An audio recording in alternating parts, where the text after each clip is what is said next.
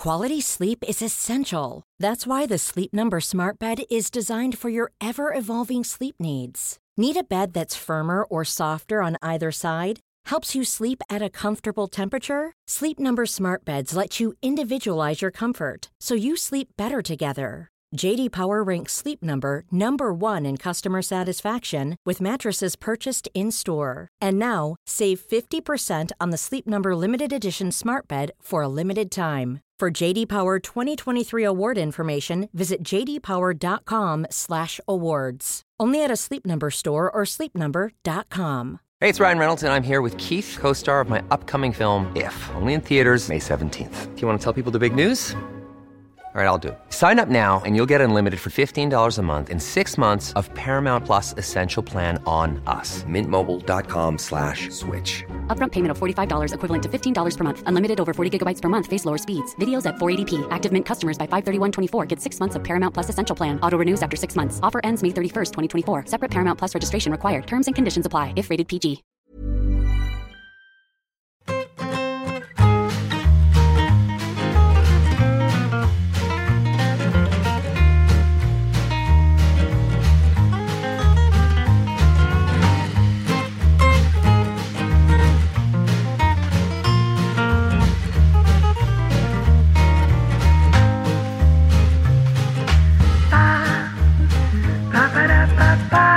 Sí, ya he visto ahí el. Además, el- hemos estado todos ahí. Sí, Raúl también. También. Sí. Sí, sí, sí, dos veces he visitado yo a Galder con eh, el Trinche, como no, y la Lacho de las pistolas, que es un súper anfitrión además. Una vez coincidí con Ardiles. con. Conmigo. Ah, Ahí contigo. coincidiste conmigo. Pero el que ha arrasado este año ha sido Patch en, en San Mamés. O eso, o eso se comenta en los mentideros, en el bocho. Bueno, ha sido exactamente de la manera inversa a lo que está usted comentando. O sea, básicamente se ha llenado todos los días menos el mío. Y un poquito así. La historia exactamente. Así que, pues en principio, gran éxito de crítica y, y no de público, en este caso. Que tiene sentido. ¿Quién va a ir, va a, ir a ver los anuncios? ¿no? Claro, Los claro, es que los anuncios es lo que pasa, rápido, ¿no? Cambiamos. Claro, claro. Claro. Cambiar de canal, pues sí. Menos Pues aquí sí. en YouTube, que esperemos que nuestra audiencia los, los retenga, ¿no? E incluso haga clic para ver el anuncio y así podamos monetizar un poco más. Hombre, una vez que he conseguido introducir el pin este que me tenían que mandar, esto ya va, o sea, es un tiro monetario. Sí, todavía no hemos hecho el primer, no hemos recibido el primer ingreso, ¿no? Del señor YouTube. En principio no. Y en el En caso de que lo, principio y en el, en el caso de que lo reciba, ya veremos si comparto la información o no. Uy, esa a las Islas Bermudas. Correcto. Eh, pero cu- cuenta un poco más de lo de Bilbao, que aparte de que no es- fue nadie, Va, es una pasada, es una barbaridad. Es una Sí, ¿no? barbaridad lo que tiene montado y Galder. Fue en el estadio, ¿no? Es en el estadio, es en San Mamés, en una sala que tienen ahí en uno de los laterales. Y el- es que es espectacular cómo lo tiene todo montado. A mí me pareció una cosa maravillosa. O sea, la sensación que tienes de estás en un club distinto. Eh, un club que, que yo lo dije y luego el director de comunicación me vino a, agradecer lo que dije, pero lo, lo siento así. O sea, me parece que estas son las cosas que hacen marca de un equipo.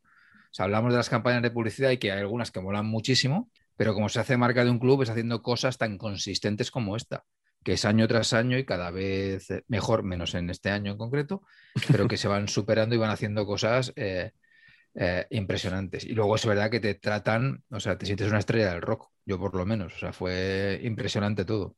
Y es verdad que te pusieron a prueba con varios años de nacimiento de futbolistas. Eso es correcto, me lo preguntó Galder antes, o sea, me dijo, oye, mm, que querría hacer exhibición de tu superpoder.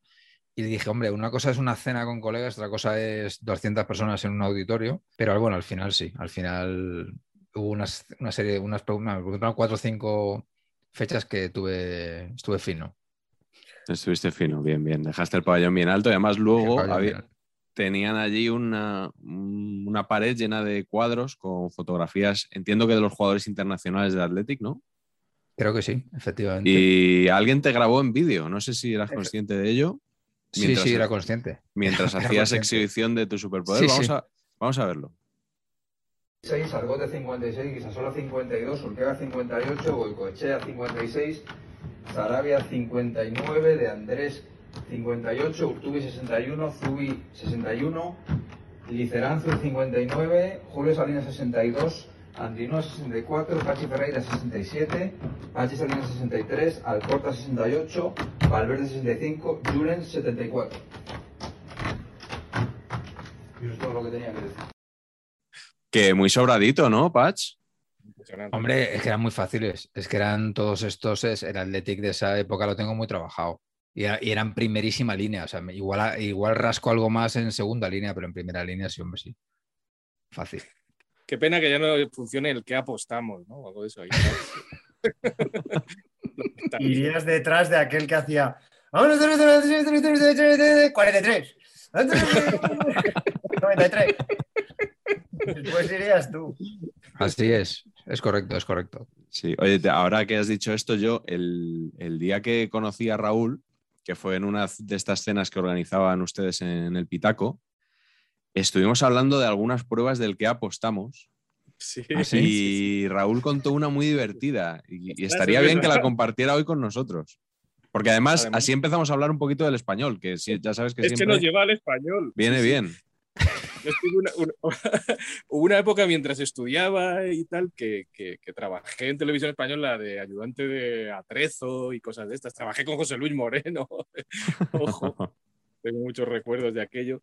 Y trabajé una época en el que, bueno, no mucho, un par de días o tres, me llamaban por esta agencia, las mismas agencias que llaman al público para televisión, pues llamaban a ayudantes, chicos que movieran cosas y demás.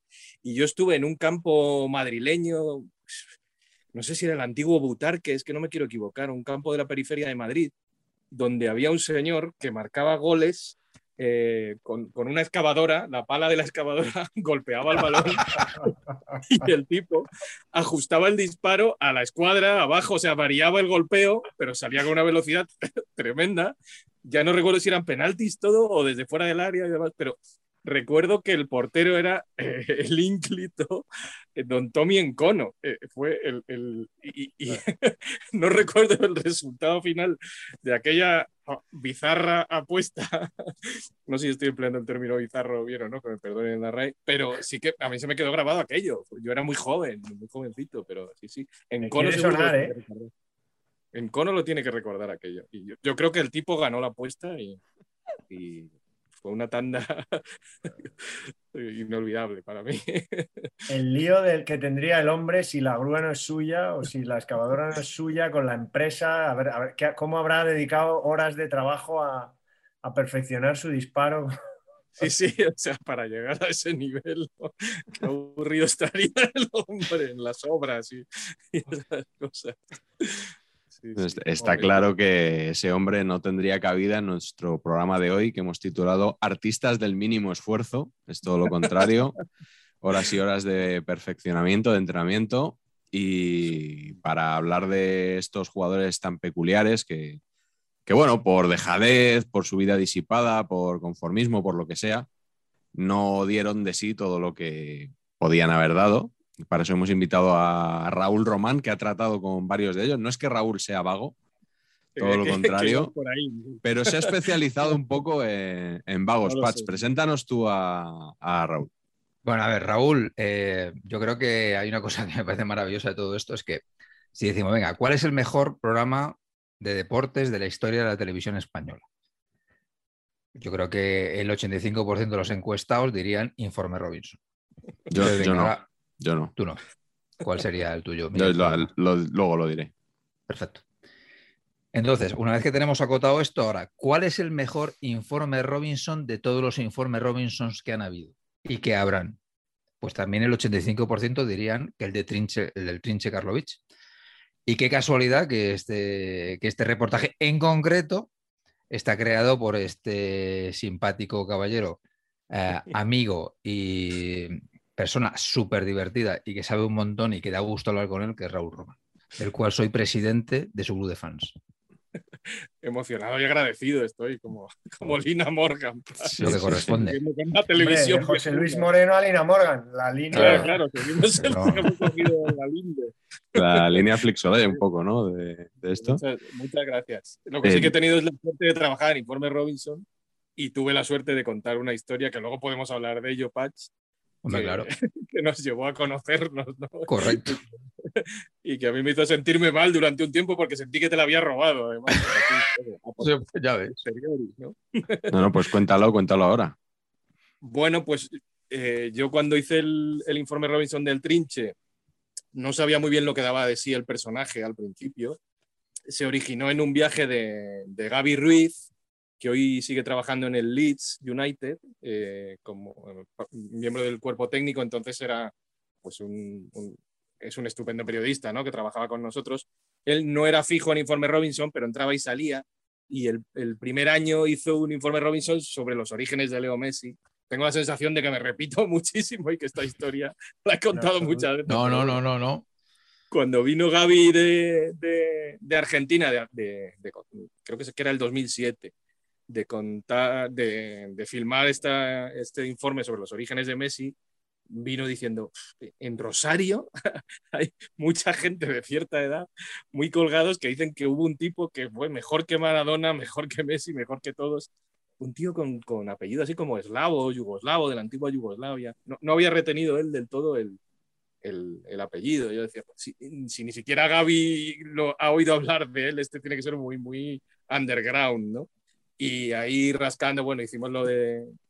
eh, empezamos a indagar, a- aquello hasta que se movió, pasaron años hasta que nos lanzamos a, a filmar. Yo por el camino hablé con, con Menotti y hablé sobre todo con Peckerman. Recuerdo una conversación por teléfono con Peckerman perfectamente, en la que él me decía que Karlovich era buenísimo y que jugando él en, en la primera Argentina, en Argentinos Juniors, iba a ver al Trinche que jugaba en Central Córdoba, en una categoría menos que él, que jugaba en su misma posición de cinco, ¿no? De organizador. Y ya cuando yo tuve como agarrados a Menotti y a Peckerman, dije, ya sí que me tiro a contar esto, si dos ex seleccionadores argentinos me están hablando así del Trinche. Y total, que bueno, ya haciendo, avanzando, dándole al fast forward, cuando regresamos y hubo un cierto movimiento con aquello y tal, y yo miraba de vez en cuando en internet las reacciones de la gente, encontré un texto de Patch diciendo, no, si no me equivoco, señor Pacheco, que era el documental que a ti te gustaría haber hecho, ¿no? Y que te lo habíamos arrebatado o algo parecido. Eh, Qué feo. Si no me equivoco. Feo. Así feo. fue, mis queridos amigos. así fue. Y a partir de ahí nos entramos en contacto y Correcto, nos conocimos ahí. Correcto, esa- eh, fue así. O sea, la cosa es que eh, aquí el señor Marañón, eh, otro- el señor Ranedo y el- tertulia, cuenta, cuenta. y el señor Oliva teníamos una tertulia los lunes en, los, en un VIPS, en un café Gijón en este caso, eh, que se llamaba Los lunes de Karlovich, donde nos juntábamos y hablábamos de cosas absurdas, como, que podía haber sido perfe- per- perfectamente un antecedente de lo que viene siendo este programa. Era un poco todo una cosa así. Y esto lo llamamos así porque yo estuve trabajando en Argentina y mm, un día comprándome el Olé, a, a falta de marca, bueno es el Olé, eh, en, un, en un suplemento de, de estos de domingo ponían varios... Eh, sí, correcto, unas color, digamos. eh, eh, ponían varios, varios entrenadores argentinos y figuras del fútbol argentino su once inicial de todos los tiempos eh, de jugadores argentinos. Y entonces Peckerman ponía de medio centro a Karlovich. Y claro, yo conocía a todos los jugadores que decían los demás, menos Karlovich. Y llegué a la agencia donde yo trabajaba y pregunté, oye, a ver, contame, ¿quién es este Karlovich? Y nadie le sabía. Entonces empecé a investigar y descubrí esto, que era una leyenda y tal, y que Peckerman le iba a ver y que y por lo que se ve, eh, jugando un partido de entrenamiento con una gente de, con una selección de Rosario contra la selección olímpica de Argentina, donde estaba Kempes y Killer y no sé quién más, pues que, los, que, que era una cosa que, o sea, un burreo acojonante, o sea, que se salió aquel día. Claro. Y entonces lo, lo- lo puso como medio centro titular de la selección de argentinos de todos los tiempos. Y me quedé flipado con el rollo este de, del tío que no llegó. A mí, a mí esas historias me gustan mucho.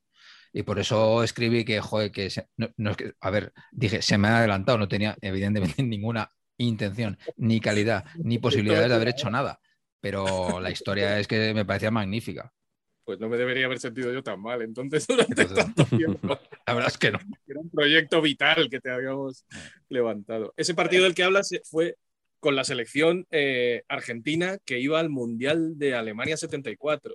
Entonces en un- hicieron un partido preparatorio contra un combinado de Rosario y el combinado este, como dicen los argentinos, los bailó. Y jugaban cinco de Rosario Central, cinco de Newell's y uno de Central Córdoba, de la segunda, que era Karlovich, el organizador. Y la leyenda cuenta que el, el seleccionador, que era el, el polaco Cap, pues se acercó al banquillo del combinado rosarino en un momento dado y le dijo, oye, levantad el pie y decirle a Karlovic que pare ya, que nos está rompiendo. Sí, sí. Kempes jugaba ahí, Kempes no fue ese mundial, Kempes era el delantero de, de la selección rosarina, el día del combinado rosarino.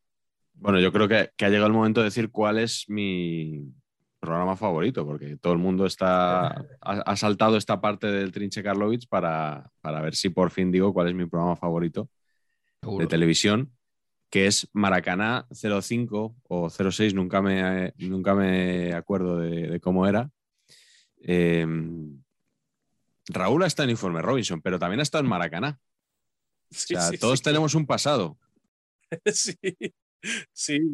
Yo hasta cierto punto hablaré de mi pasado. Esto es necesario que lo vea el, imperio, sí, ¿no?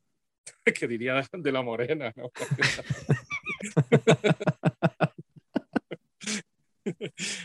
To- Todos tenemos un pasado, ¿no? De, estábamos muy enfadados contigo, Raúl, porque te habíamos invitado hace un mes o así. Habíamos tenido a Iñaki San Román. La semana siguiente tuvimos a Miguel Ángel Román y teníamos la ilusión de completar un hat trick perfecto de romanes. Y justo esa semana no sé qué te inventaste por ahí, que nos limpiaste, nos dijiste que no podías venir y ahora eso ya no lo vamos a poder conseguir nunca. Pues lo, lo- lo siento. Bueno, pues si es que al final me hacéis sentirme mal. Hubiera sido muy bonito. Además, eh, dos tíos estupendos. claro, eh, Iñaki y Miguel Ángel nos llamamos primo el uno al otro, pero no, no lo somos. Ya, ya me gustaría. Pues lo Y de- siento, eh, el- Nada, el nada, nada. Y del vídeo de Maracaná no quieres, no quieres añadir nada, ¿no? Pues, parafraseando a un personaje del que voy a hablar luego, eh, me dan ganas de decir no comment, ¿no? Puedo decir. Yo era, era un redactor más de a pie que, que había hecho el día después durante mucho tiempo. Y en un momento dado hubo alguien en el programa que tuvo la idea de que de inventar un personaje eh, en aquel Maracaná que mucha gente no recuerda, inventar un personaje que viajaba por, por Europa eh, y, y este personaje serviría para mostrar distintas ciudades europeas en un vídeo así medio loco y entrevistar a futbolistas de equipos de Champions que fueran a jugar contra equipos españoles. Y este tipo se llegó a la conclusión de que era un mendigo que, al que le tocaba la lotería. Se, se ideó una cabecera para el personaje que yo rodé maquillado, porque al final, al final acabamos eh, diciendo que este personaje era yo, llamada Colocho, por- porque mis pelos recordaban a los de eh, el, el aguerrido central. Sí, sí. Y, y bueno, eh, se- yo hice un piloto como pensando, esto no va a ir a ninguna parte. Se rodó una cosa aquí en Madrid, con, no recuerdo ahora qué fútbol, con un futbolista del Castilla, cuyo nombre no recuerdo. eh, y, y haciendo en Madrid lo que, lo que luego haríamos en otras ciudades de Europa, pero gustó. Eh, Paco González dijo que sí, que para adelante. Aquello fue todo muy loco, no tenía ni yo la suficiente vis cómica, ni aquello tenía guion. Yo sufría muchísimo, pero bueno, viajé a Atenas y estuve con Rivaldo. eh, no Bueno, oye. En Bucarest hicimos una cosa muy loca en la que yo cantaba Drácula Yeye. de- y bueno, no sé, una locura que afo- afortunadamente no existían las redes sociales y está prácticamente todo perdido, menos un par de vídeos y alguna foto en internet. Algún compañero ha querido rescatarlo, aquellos fueron cuatro o cinco programas. Eh, y las cintas están guardadas por ahí bajo siete llaves Claro. y yo no he permitido que eso salga a la luz. es algo hoy. de lo que me, me arrepiento Yo- bastante, pero bueno, ahora vosotros lo habéis vuelto a sacar a, a flote y Yo lo bienvenidos. que alucino, lo que alucino es que tu progresión, José Luis Moreno, Maracaná, Colocho, haya ido ese crescendo y, me alegro y demuestra lo crack que eres, que, que en lugar de acabar en cualquier cuneta, hayas acabado pues, Bueno, dame en- tiempo. En, la- en el top de- de- del periodismo audiovisual patrio. Bueno. Así que me alegro mucho. No lo sé, no- Bueno, con nota.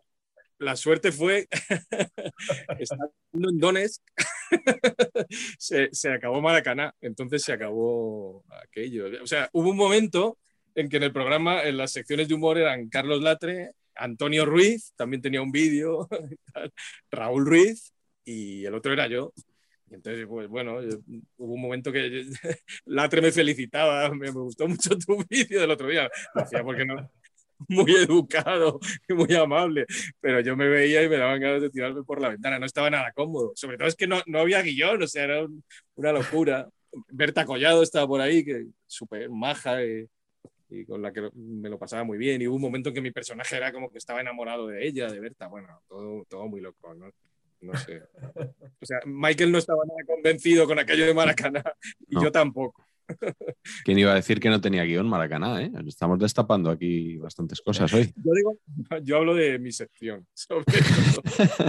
Claro. lo que a mí se me ocurría, que muchas veces era viajar con el realizador y el cámara a una ciudad y ponerte ahí a, a desbarrar con una cerveza de por medio, eh, haciendo guion. Pues, En fin, muy, muy. Afortunadamente no queda mucho rastro de aquello. También te digo que yo, yo entiendo que Pedrerol es eh, visualizador habitual de este su programa, ¿no? Y, y en un momento dado, yo creo que te va a venir una oferta para la resurrección de Colocho en el chiringuito, ¿eh, Raúl? O sea, me parecería bastante adecuado. O con un spin-off, como han hecho con Edu Aguirre, ¿no? Correcto, Con, correcto. con carcasa de teléfono. Bueno, yo. ¿Habéis Como visto esa noticia hoy? No. Ah, es maravilloso Sí, eso. yo sí, he sí. leído, sí, sí, sí. La casa de las carcasas ha llegado a un acuerdo con Chinguito para hacer carcasas de móvil de los personajes, de los mejores personajes, los mejores contertulios de. Pero esto, hace poco lo hablábamos, me parece, con Pachi, con, con, con, con Pachi y con Miguel, que, o sea, yo he viajado, yo qué sé, a Cuba y, y la gente, "Oye, eres español, sí, tal, ¿y qué te parece lo que dijo Cristóbal Soria el otro día? tal? O sea, es alucinante la capacidad de extensión y de penetración que tiene, y admirable, vamos, el, el chiringuito, que tú vayas a un pueblo perdido de Cuba y los cubanos se pongan a hablarte de Cristóbal Soria y Tomás Roncero y demás, a mí no, no deja de, de sorprenderme. Bueno, va- vamos con la primera pregunta. Yo creo que mm, vamos a batir el récord de máximo tiempo sin, sin hacer una sola pregunta. Sin empezar. sin empezar realmente. Así que, bueno, bueno, eh, yo creo que tampoco, tampoco son muy necesarias. ¿eh? Un día podríamos hacer el, el programa sin, sin ninguna pregunta, simplemente ir, ir divagando. Carleto, tú que has estado más callado hoy, vamos a empezar contigo. Eh, Dime cuál es tu futbolista que podía haber sido más, pero no quiso. Joder, eh, pues yo lo he hecho un poco para, para- para justificarme. Eh, he tratado de compensar, como he visto un poco lo que por dónde vais vosotros, para que no nos quedara muy madridista. Había empezado por, por elegir un barcelonista. Y es un barcelonista al que yo no vi jugar, pero he leído cosas sobre él. Y me parece, me parece que a lo mejor no es súper representativo, pero un poco por compensar tanto, tanto Sí, blanco que vais sí. a desgranar vosotros. Había un Correcto. futbolista de los años 70 que era Martí Filosía, que al parecer era muy, muy, muy buen futbolista. Pero que por lo que sea, en, creo que en nueve temporadas en el Barça jugó och- 80 partidos. Por lo que sea. Por lo que sea. Por lo que sea era básicamente pues que, pues que era demasiado fino para la época. ¿no? Demasiado fino, demasiado estilista, demasiado, demasiado, demasiado poco aguerrido. Dicen que le quitaba el puesto Zaldúa, que era un navarro aguerrido, goleador, y que él, bueno. Y, y es uno de esos futbolistas que en cuanto dejó el Barça, de esos, fíjate, yo creo que hay, que hay muchos, no, no, no, no he querido indagar más, pero hay muchos futbolistas como del Barça, ¿no? O sea, que, que si no juega en el Barça, ya no juega en casi ningún otro Mm. sitio. Que eso es una cosa muy rara, no pasa. En, Sí. eh, cuando uno juega en un equipo grande, luego va a equipos pequeños y normalmente juega. ¿eh? Pero en el Barça hay muchos futbolistas que solo vale para el Barça. Yo luego voy a decir uno Este- también de, de esta estirpe. Sí, sí. Y este Martí Filosía, eh, pues al final tuvo un enganchón con Rinus Michels, que llegó un poco a poner un poco de orden. El Barça llevaba muchísimos años sin ganar nada. Él sí que yo creo que, que, que- que estaba en la plantilla de, de- de la liga del 74, la primera de Cruyff, pero, pero vamos, muchos años sin ganar nada. y, se marchó. Y se marchó y, jugó, creo, un poco en el San Andreu y ya no jugó más y desapareció. Y puso una tienda de antigüedades, que eso es lo que me encantó. En la Costa Brava, en el Ampurdá. El Ampurdá viene a ser como un lugar, Pats lo conoce bien, no sé si vosotros también, pero viene a ser como un lugar bastante top. Es un lugar playero, tiene también sus zonas un poco más canallas, un poco más turísticas de, de, extranjeros y tal, Lloret, Tosa, pero viene a ser un sitio como bastante tranquilo, bastante alejado de lo que a un futbolista le, le gustaría, ¿no? Pero Martí Filosía acabó y sí ha seguido teniendo su, jubilado, su mujer se metió en política, era de CIU, bueno, un catalán como muy prototípico del Ampurdán, de tranquilidad y tal. Y en realidad he elegido a este porque a mí lo que me hubiera gustado es hablar de Pintiño, que era un jugador del Sevilla. Os voy a recomendar que busquéis un artículo de Alfredo Relaño de 1984. Yo ya me acordaba de Pintiño, creo que lo, hablamos el otro día, ¿no? Como que, era un futbolista que yo recuerdo que, era muy fino, así obviamente era brasileño negro, perfecto para, para, para, Sevilla y perfecto para, esa ciudad y nada más, ¿no? Pero yo me acordaba que las había liado. Y el otro día, pues buscando cosas, encontré un artículo en el que Alfredo, cuando estaba en el país, hizo un paralelismo entre Pintiño y Mágico González. O sea que no podía estar yo más, más acertado en mis recuerdos, porque sí que no recordaba eso, no recordaba que fuera tanto al extremo, ¿no? Pero, pero sí que Pintiño era de esos futbolistas que, vamos, que no iba a entrenar. Un día, solo cuento una anécdota, como le pasaba a Mágico, fueron a buscarle a, a su casa. Y cuando le abrieron, él dijo, sí, sí, yo sé que tengo que ir a entrenar, pero es que el mister me dijo que tenía que dormir ocho horas y como me acosté a las cinco de la mañana, pues, me iba a levantar a mi hora y ya iría al entreno a lo que llegara, ¿no? Así que nada, ese era Pintiño, que además pues es muy ochentero, muy de que cuando el Sevilla fue a la UEFA, pues fenomenal, pero cuando no, ya pues le empezaron a buscar ventas por ahí. Y lo curioso, curioso, es que lo fichó el Cádiz para sustituir a Mágico González, cuando Mágico se fue primero al Valladolid y luego un año que desapareció, que no sabían dónde estaba, pues ese año ficharon, fichó el Cádiz a Pintiño y esa fue la última temporada de Pintiño en el fútbol español. Pintiño, ahí eh, creo que el partido en el que debuta es en la Romareda y ese, eh, se puede encontrar como un resumen de Estudio Estadio o algo de eso. En, cuatro goles, ¿no? Creo que marca cuatro goles Iba a decir tres o cuatro, no estoy seguro. Cuatro, creo. Cuatro. Y, está el resumen en, YouTube, claro, la gente dijo que hemos fichado un, diamante. Y hay una entrevista post partido eh, que hoy sería prácticamente inemitible, políticamente muy incorrecta, porque el periodista destacado en, en, Zaragoza, supongo, el, el periodista deportivo de televisión española que cubrió los partidos de Zaragoza le hace unas preguntas a Manolo Cardo en las que a Pintiño le llama moreno continuamente, cosas así. Lo define de una forma muy desafortunada, a ojos, a ojos con, nuestros ojos de hoy, con nuestra mirada de hoy. ¿no? Y Medias caídas, por cierto. Medias caídas. Sí, sí, sí. Muy bonitas. Sí, sí. Y es cierto que, que le recuerdo, sobre todo más en el Cádiz, con, con la camiseta del Cádiz, en los cromos y todo, pero sí, sí, un, ídolo en Sevilla, desde luego. Bueno, pues yo voy a seguir con el tema Moreno eh, y voy a comunicarme en este momento con el señor idolísimo, por supuesto. Yo creo que hoy solo vamos a hablar de ídolos, ¿eh? O sea, quiero decir que, o sea, jugadores de mínimo esfuerzo, todo positivo. Eh, Royston Ricky Drente, Hombre. Eh, excepcional, ¿no? Excepcional, no sé, es que excepcional, ¿no? Eh, toda esta cosa de cabra loca absolutamente ingobernable, ¿no? Eh, no sé, a mí me, hacía mucha gracia el personaje.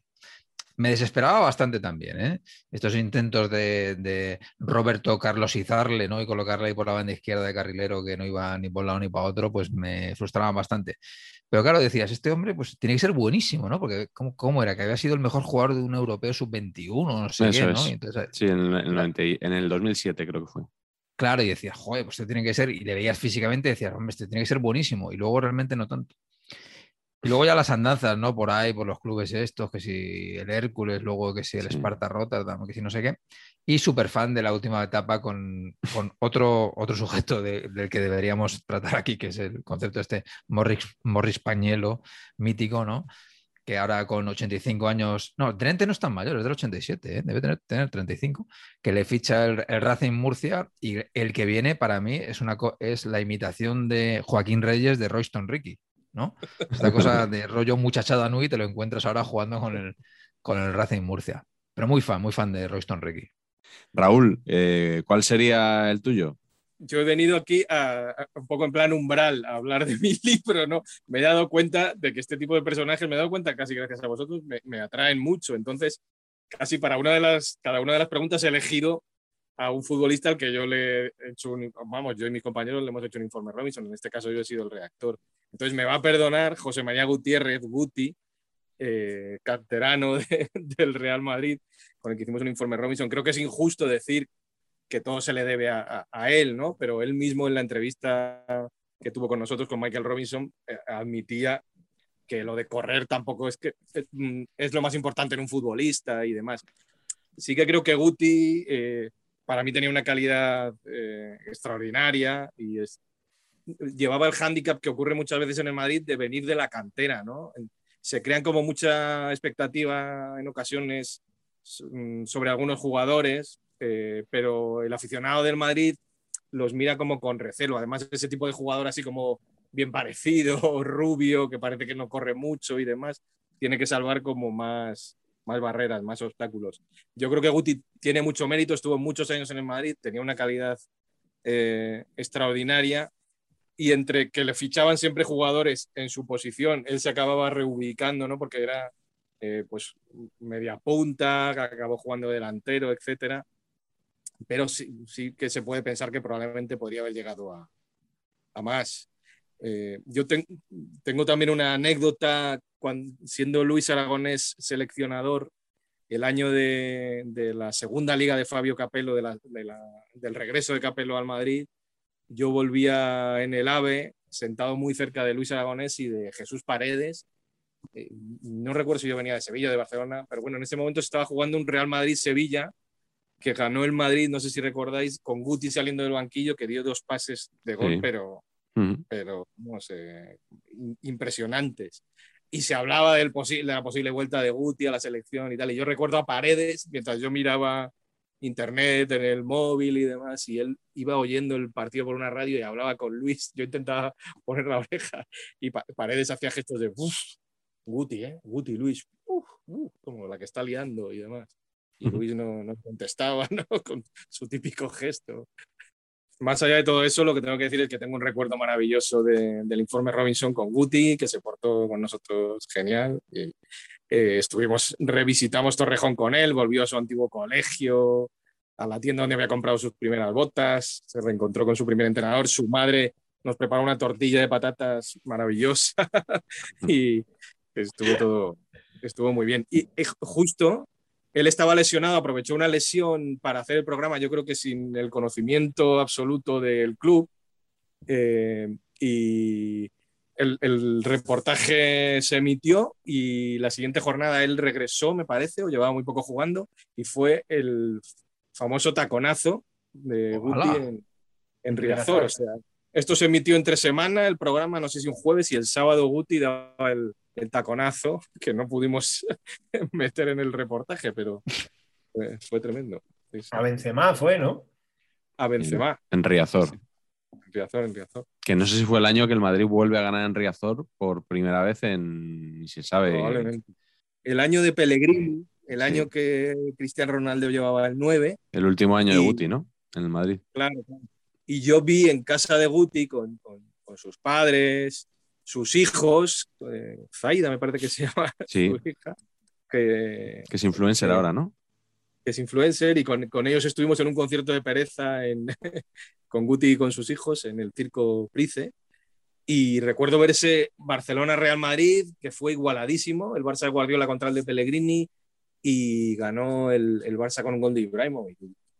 Sí, sí, lo recuerdo perfectamente, fue toda una experiencia. Ahí ya se veía que Guti iba a ser entrenador salí convencido por la forma en la que vivió aquel partido. Bueno, que de, de, hecho le estamos llamando Guti, pero como entrenador él pidió que se le llamara José María Gutiérrez. Pach, claro, bueno, tú que eres el experto en cuestiones de naming, ¿esto qué te parece? Muy bien, Una decisión extraordinaria, me parece. Igual que me parece una decisión lamentable el concepto Guti Az en la camiseta. Por supuesto. Eso sí me lo podía imaginar. Sí, lo comentamos. La de Zaida. La Z de Zaida, eso es. Y de Aitor, que era el, El hijo. nombre de su. Bueno, yo eh, le voy a hacer un homenaje a nuestro amigo Sergio Cortina. Eh, es verdad que yo también he elegido un madridista, como bien decía Carleto. He estado pensando si, pues, precisamente para que no oliera tanto a blanco, de... pero bueno, al final Casano es un jugador cuyo paso por el Real Madrid fue testimonial, ¿no? Y bueno, ya que nos acompañó Cortina en el primer programa de Saber y Empatar y tiene ahí su canal Dieta Casano, quería recordar un artículo, yo también, este no es de Relaño, pero es también del país, que escribió Enrique González en sus míticas historias del calcio que, que tantos aficionados tiene y entre los que yo me encuentro a la cabeza, que solo el título ya me parece, me parece extraordinario, que es Antonio Casano Poeta. Eh, Enrique González tiene, es verdad que tiene dos artículos más o menos parecidos de dos jugadores del calcio de aquella época. Uno es este de Casano y otro es Adriano, el emperador, que también podríamos, podría tener cabida en, este programa.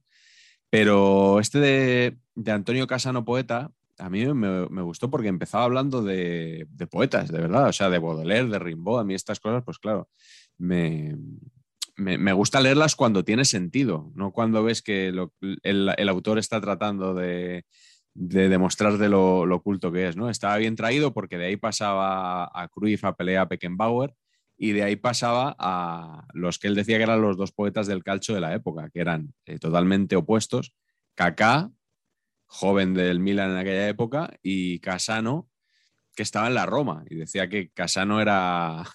Casano, no sé si decía que era gordo, que era estúpido, tenía, tenía algunos adjetivos de esos, pero bueno, lo que te estaba diciendo es que era un antihéroe, ¿no? Y, y estaba vaticinando, o sea, la, idea tanto de Adriano como de Casano, que, que decía Enrique González, era a estos tipos hay que verlos jugar ahora, porque es probable que dentro de unos meses esto ya se haya acabado, ¿no? Y, y es verdad que tenía Casano, aquel final inevitable llegó más pronto que tarde, en el caso de Adriano también. Y bueno, os leo simplemente una frase que dice hacia el final del artículo, eh, que dice, a Casano, poeta, habrá que disfrutarlo mientras dure.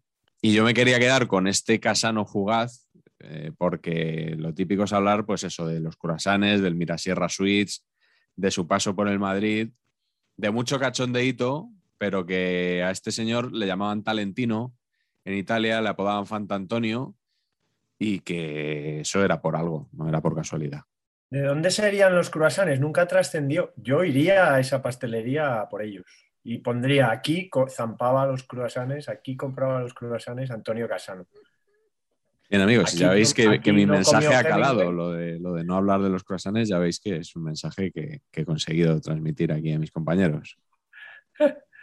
Pero Sí, ¿qué igual, eran de estos de, de Bollería Martínez o unos de esos. La grandeza, la grandeza del jugador eh, eh, eh, va paralelo a los croissants. O sea, si, si de ellos ves tú, tú en tu libro te acuerdas por sus frases, no por los goles que metía, y era maravilloso, ¿no? O sea que Igual eran unos croissants Seven Days, que son los patrocinadores de la Euroliga. Esa es la y jugada. mejor jugada. La Sí. mejor jugada dicen, jugada Seven Days de la semana. Y tú ves el croissant este que dice, el mejor croissant del mundo te trae la mejor jugada. Y tiene una pinta ciertamente deleznable el croissant en concreto. Ojo, me gustaría catarlo, ¿eh? Pero... Sí, pero es, es verdad, yo también lo he pensado. No parece un croissant muy fino, ¿verdad? No, no, es un poquito... Es un poquito... Está por debajo de Martínez, claramente, ¿eh? pero bastante por debajo. ¿eh? Sí, sí, o sea que te hace falta un, un café con leche, pero, pero un buen tanque para. Lo que puedo aportar llevando esto de nuevo a, a mi terreno es que en, en la época de Casano en el Madrid eh, coincide con la época dorada de Maracaná y era uno de los personajes Sí. a los que imitaba a Carlos Latre, no sé si lo recordáis. Sí, sí, sí, Ah, sí, sí, sí. Sí. de, de Casano con una barriga estupenda que no era de Latre, que era eh, creada para la ocasión. Y yo le, le recuerdo en, en- en la- en nuestra serie de Tres Cantos filmando a Latre sacando bollos de una máquina de estas de vending. Vestido de, de Casano. Pidiéndole monedas a producción ahí. También te digo que, que me hubiera flipado más que lo hubiera imitado Antonio Ruiz.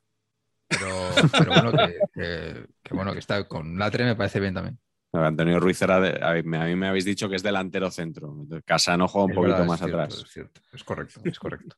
Claro, bueno, y, y si tuvierais que elegir un jugador que ya directamente no es que podía haber dado más, sino que podía haber sido directamente Dios, o sea, el- uno de los mejores jugadores del mundo, ¿a quién elegiríais, Raúl? Bueno, pues otra, otra vez me voy a otro, a otro informe Robinson. Espero que mis jefes tengan un detalle conmigo. Todos estos personajes y reportajes de los que voy a hablar se pueden encontrar en nuestra plataforma. Pues me tengo que ir a- Un saludo, un saludo a Nacho Fernández Vega. Eso es. Tengo que hablar de Mágico González, pero vamos, esto lo hago con, con absoluto convencimiento. Yo cuando era niño era uno de mis ídolos, eh, Mágico, y yo me quedaba a veces en la época en la que él estaba en el Cádiz, recuerdo los domingos de querer ver Estudio Estadio por, ver todos los goles de la jornada y demás, pero había momentos que yo quería ver si Mágico había hecho, había hecho algo. Eh, entonces, eh, yo no debería tenerle ningún afecto a Mágico porque ha sido una de las personas que peor me lo ha hecho pasar en, en el apartado profesional en mi vida. Nosotros viajamos a, El Salvador con motivo, por hacer un, un informe con motivo de sus 60 cumpleaños. Era, nos, nos movemos muchas veces por aniversarios, efemérides y demás. Y con todo cerrado con él, hablado a través de un abogado que era amigo suyo, uña y carne, sus hijos eran amigos y demás, y una vez allí nos dejó colgados. Incluso en el informe Robinson hay unos plan- algún plano en el que se ve a mí, se me ve llamando al timbre de la casa de Mágico en El Salvador, y yo estaba sudando tinta china. Pero bueno, eh, yo creo que ni él mismo se, ha entendido a sí mismo, o sea, le daban ventoleras como que, no sabía por qué hacía las cosas, ¿no? Y, y así actuó con, con nosotros. Solamente le pudimos encontrar en un partido homenaje que se celebró allí, donde volvimos a concertar unas entrevistas y unos encuentros para los días sucesivos y nos volvió a hacer el, el regate que llamaban la culebrita macheteada. A mí me parecía en lo futbolístico un superdotado, alguien muy parecido a, a Maradona realmente. Y lo bueno es que de Mágico eh, hay vídeos, ¿no? Así como de otras grandes figuras no, no existen y se pueden ver ahí goles estratosféricos eh, al Barcelona, en el Camp Nou y en, y en el campo de, Cádiz, en el antiguo Carranza. Y era un jugador extraordinario, desequilibrante, capaz de, de hacer cualquier cosa. Yo creo que era muy parecido a Maradona, pero diestro, quizá. Y bueno, un poco como más lánguido, menos veloz, seguramente, pero un tipo que además encajó como, como un guante en, en el Cádiz, de la idiosincrasia de, de la ciudad y, de, y del club. Hay un gol inolvidable que también invito a los que no conozcan al personaje, al, que busquen el gol de, de Mágico al Racing de Santander. A, Pedro Alba, que era el portero, y es un gol además que tiene mucha leyenda, que se cuenta también en el informe, porque él se metió un- como una pluma de ave en la media ese día, antes del partido, y hay como una brujería y demás Bueno, bueno, bueno, marca un gol tremendo. Y hay, hay una foto de Kiki, de un fotógrafo que colaboró también con nosotros en el reportaje, donde se ve cómo se está metiendo esa, esa pluma. Y bueno, mm, de verdad, eh, podía haber sido mucho más. Eh, Además, coincide con mi niñez, cuando él juega al Mundial 82. No le recuerdo en el 82, pero sí que posteriormente eh, fue uno de esos jugadores que se quedó en España a jugar después del Mundial. Y bueno, no, no me alargo más, pero me parece que Mágico sí que tenía de verdad las condiciones como para haber sido, pues eso, un balón de oro de hoy en día. Yo recuerdo un gol al Barça, un gol al Barça extraordinario. Que, que el Carranza tenía las porterías, ¿os acordáis? Tenía un hierro, un hierro muy particular, un hierro que acababa así y luego acababa en, en ángulo para abajo. Y, y- y recuerdo un golazo al Barça eh, maravilloso, sí o sí, lo recuerdo perfectísimamente. Y recuerdo también, Raúl, tu, tu, tu hastío y tu desconcierto en el, en el cuenta. Sí, sí. Yo creo que acabaste, acabaste de mágico hasta la coronilla. Sí, pero luego, o sea, hicimos primero la parte de la grabación en El Salvador, y, pero luego en Cádiz como que me reenamoré de- del personaje, porque por todo lo que me contaban de él, pues aparte de David Vidal, los contactamos a camareros que le, que le ayudaban a ocultarse en la noche gaditana cuando Vidal, que era segundo a su vez de gente como Benito Joanet, etcétera, le mandaban a buscar a Mágico y, y a este le escondían. Muy amigo de los niños de la ciudad, tenía además un, un niño que ahora es adulto que aparece en el reportaje que era pues tenía acondroplasia, lo que llamamos un, un enano, que, que, le acompañaba muchas veces a Mágico a todas partes. Le pusieron un mayordomo, que así le llamaban en Cádiz, una persona como que estaba pendiente de que no saliera mucho, le hacía la comida y demás. Y cuando le cedieron a Valladolid, como comentabas antes, el mayordomo, que era profundamente gaditano, se fue también con él a Valladolid y lo pasó tan mal como mágico. Estaban los dos deseando volver de Pucela. Y la verdad, o sea, como personaje y como historia es, es maravilloso, mágico. No, no, le guardo ningún rencor. o sea que no me daría igual, pero sí, muy grande. Pach, ¿cuál es tu jugador? Pues mi jugador está por debajo de Mágico, claramente, pero eh, en lo que viene siendo el entorno YouTube repeticiones, a mí me parece que este hombre es lo máximo, que es Adel Tarabt, que también vimos el otro día un sucedáneo de Tarabt eh, con el Benfica en, en, el Camp Nou. en la Champions un ratito, que le pegó un codazo a no sé quién del Barça bastante importante. Pero Tarabt tiene una cosa que a mí me maravilla absolutamente, que, que creo que es por mi incapacidad propia. Siempre yo creo que los jugadores al final los que hemos jugado un poco al fútbol, nos gusta eh, el jugador que hace las cosas que nosotros no podíamos hacer. Y este hombre era un mago del caño, macho, del, del, del túnel. Era increíble, era... Eh, solo busca eso. Eh, ¿Qué consigue con eso? Nada. Y por tanto le ha ido como le ha ido. Y luego también ha entrenado lo que ha entrenado. Tarap eh, tuvo un, un, flash buenísimo en... Estuvo en el Tottenham con Juan de Ramos, también gran escuela, ¿no? sí. Un técnico un técnico que le venía muy bien a sus condiciones técnicas, como valga la redundancia, y que eh, por lo que sea no triunfó. Y luego en el o sea. Queens Park Rangers sí tuvo un rato buenísimo, espectacular.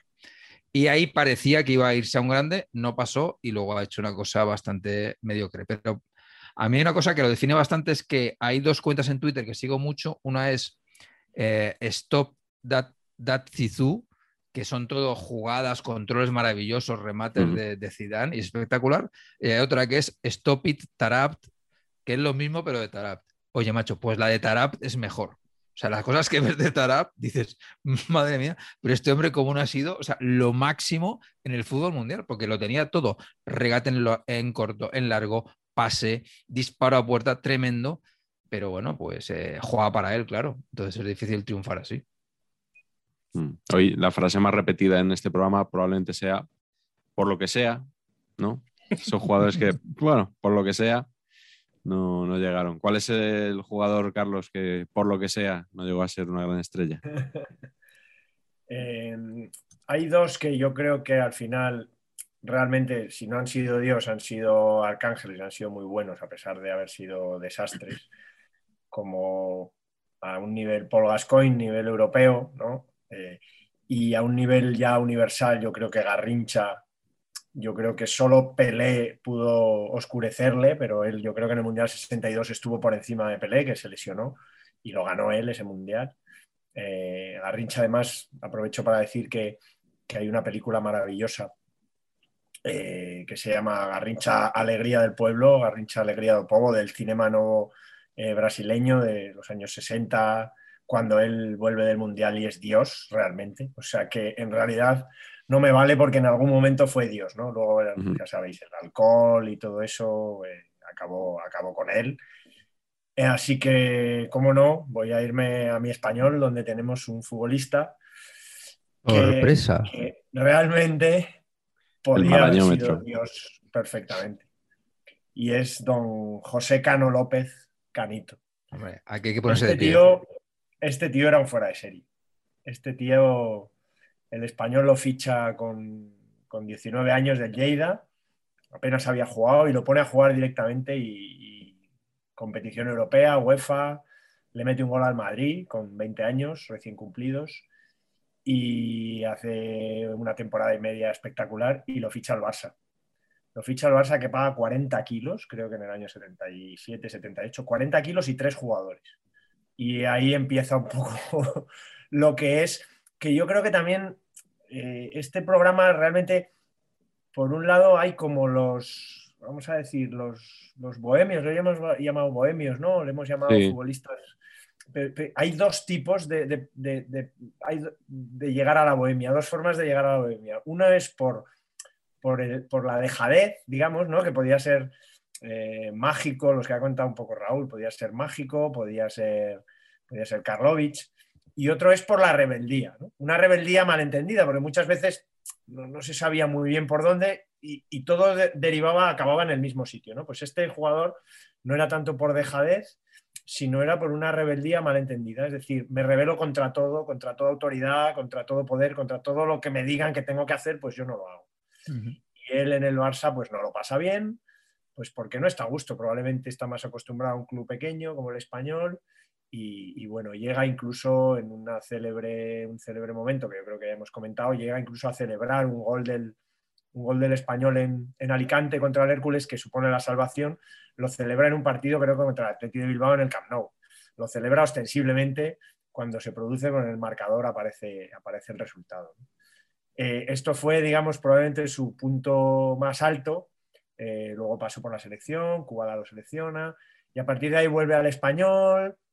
En el español no acaba de sentirse cómodo también, empieza yo creo que hay probablemente flirteos con, las drogas y, se va al Betis. Y en el Betis empieza fenomenal y era un jugador que podía jugar de libre, podía jugar medio centro, disparo de media distancia, era la verdad que era extraordinario. A mí mi padre me, ha dicho cosas de él como que era un, fuera de serie, un portento físico además elegante, el jugador como de como, más europeo, ¿no?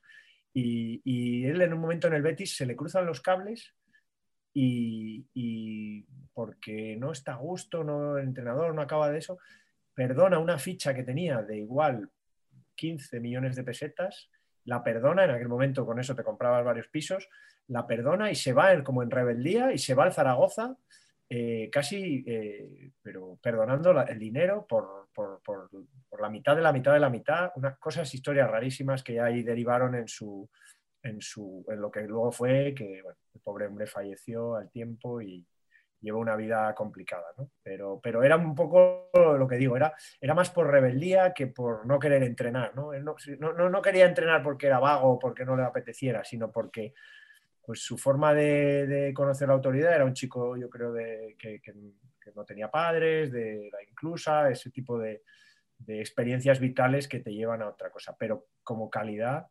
eh, una, auténtica maravilla. Y por eso se le recuerda, sabéis que el español llama grada canito a su, a grada de animación y, que es un mito, ¿no? En parte por aquella celebración del gol en, vistiendo la camiseta del Barça, pero sobre todo porque fue, fue un genio, un genio incomprendido en su época y, un dandy.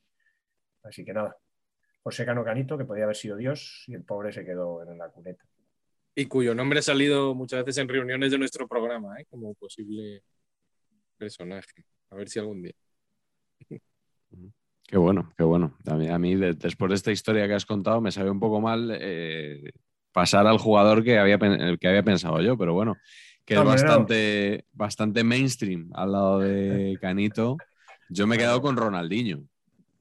Ronaldinho fue el mejor jugador del mundo durante un breve periodo de tiempo, con lo cual sí que llegó ahí a la cima, pero yo creo que tenía condiciones para haberse quedado mucho más y haberlo sido durante mucho más tiempo. Fíjate que cuando él llega al Barça en el año 2003, después de esa campaña electoral, eh, en, en, la que Laporta promete fichar a Beckham, y se lo levanta el Madrid y acaba fichando a Ronaldinho. Y con el paso del tiempo, bueno, ya sabéis que yo en este programa comparé a Beckham con Chalanoglu, por tanto, eh, creo que la jugada maestra de la porta fue importante, ¿no? Ganó las elecciones con Beckham, pero luego al que trajo fue a, Ronaldinho, que era bastante mejor. Eh, y que, que, de hecho a mí me sorprendió que Ronaldinho, yo le tenía por un jugador, bueno, vistoso y tal, pero estaba en el PSG de aquella época, que no era gran cosa y me sorprendió enseguida cuando llegó al Barça lo bien que empezó a rendir tan pronto, ¿no? Partido del gazpacho y todas estas cosas. Y luego tuvo su época de, pues eso, llegó a ganar el balón de oro sin haber ganado la Champions con el Barça aquel año, creo que fue 2005. Su gol de chilena, su, en fin, eh, todo, digamos, todos los pasos que se, se, le exigen al crack, ¿no? Para, para triunfar. Y luego de repente, pues empieza a caer en la intrascendencia y, y desaparece, se relaja y ese último año en el Barça, que fue realmente flojo y donde los periodistas parece ser que ya sabían que cuando se quedaba en el gimnasio no era precisamente para ejercitarse, sino para dormir, ¿no? un poco en, en la línea Pintiño, que para, para esas ocho horas de sueño continuar con ellas. Y que, y que, todo el mundo lo sabía, pero fue luego de golpe cuando empezó todo el mundo a desvelarlo. ¿No? Es que este señor hacía esto. Y sobre todo me, llama la atención cómo a Guardiola no le tembló el pulso para cargárselo, porque este es el típico que lo tienes en el equipo y siempre crees que, bueno, como es tan bueno, puedes volver a, a, recuperarlo para la causa. Y lo debió de ver muy claro desde el primer momento que no era así y de ver que podía ser una mala influencia para, pues imagino que para Messi, ¿no? Sobre todo que era la estrella emergente y lo quitó de en medio sin, sin ningún tipo de contemplación. ¿eh? Algo, que, algo bastante sorprendente. Y luego mmm, el, el post-fútbol de Ronaldinho ha sido complicado porque ha, ha estado en la cárcel por, Paraguay. en Paraguay con su hermano. Su, hermano. su hermano fue un poco el predecesor del padre de Neymar. O sea, el hermano de Ronaldinho era el padre de Neymar una década antes, ¿no? El que todo el mundo le admiraba porque porque firmaba grandes contratos y, y, se, y representando en este caso a su hermano en vez de a su hijo. Y luego haciendo campaña por Jair Bolsonaro, que es otra cosa que, que bueno, el, el, señor de la gripesiña, que, bueno, creo que Ronaldinho, después del año 2006 o así, se podía haber ahorrado bastantes cosas. Un tío mío decía que el declive empezó cuando se arregló los piños. Pero lo decía serio, ¿eh? Ya, desde que se han arreglado los piños. O sea, no es que coincidiera, sino que había causa-efecto ahí, ¿no? Seguramente. Qué bueno. Ahí, y yo, yo le he puesto mucho a mis hijos, que le he puesto mucho a mis hijos, que es una tontería. Le he puesto mucho a mis hijos un, un anuncio de Nike o un vídeo así, anuncio de Nike, en el que se ponía, probaba unas botas y, y, y, falsamente, obviamente, golpeaba al, al, larguero todo el rato con, con, las botas nuevas, muy chulos si, si lo queréis ver. Yo creo que también los anuncios de Nike además fomentaron su, su declive también, probablemente. Claro, la culpa la tenemos nosotros, por supuesto. no, no, no, que yo lo que iba a decir, iba a meter la cuña otra vez. Luego esto si queréis lo cortáis, que hay, hay también no, un informe Robinson sobre el declive de, de Ronaldinho.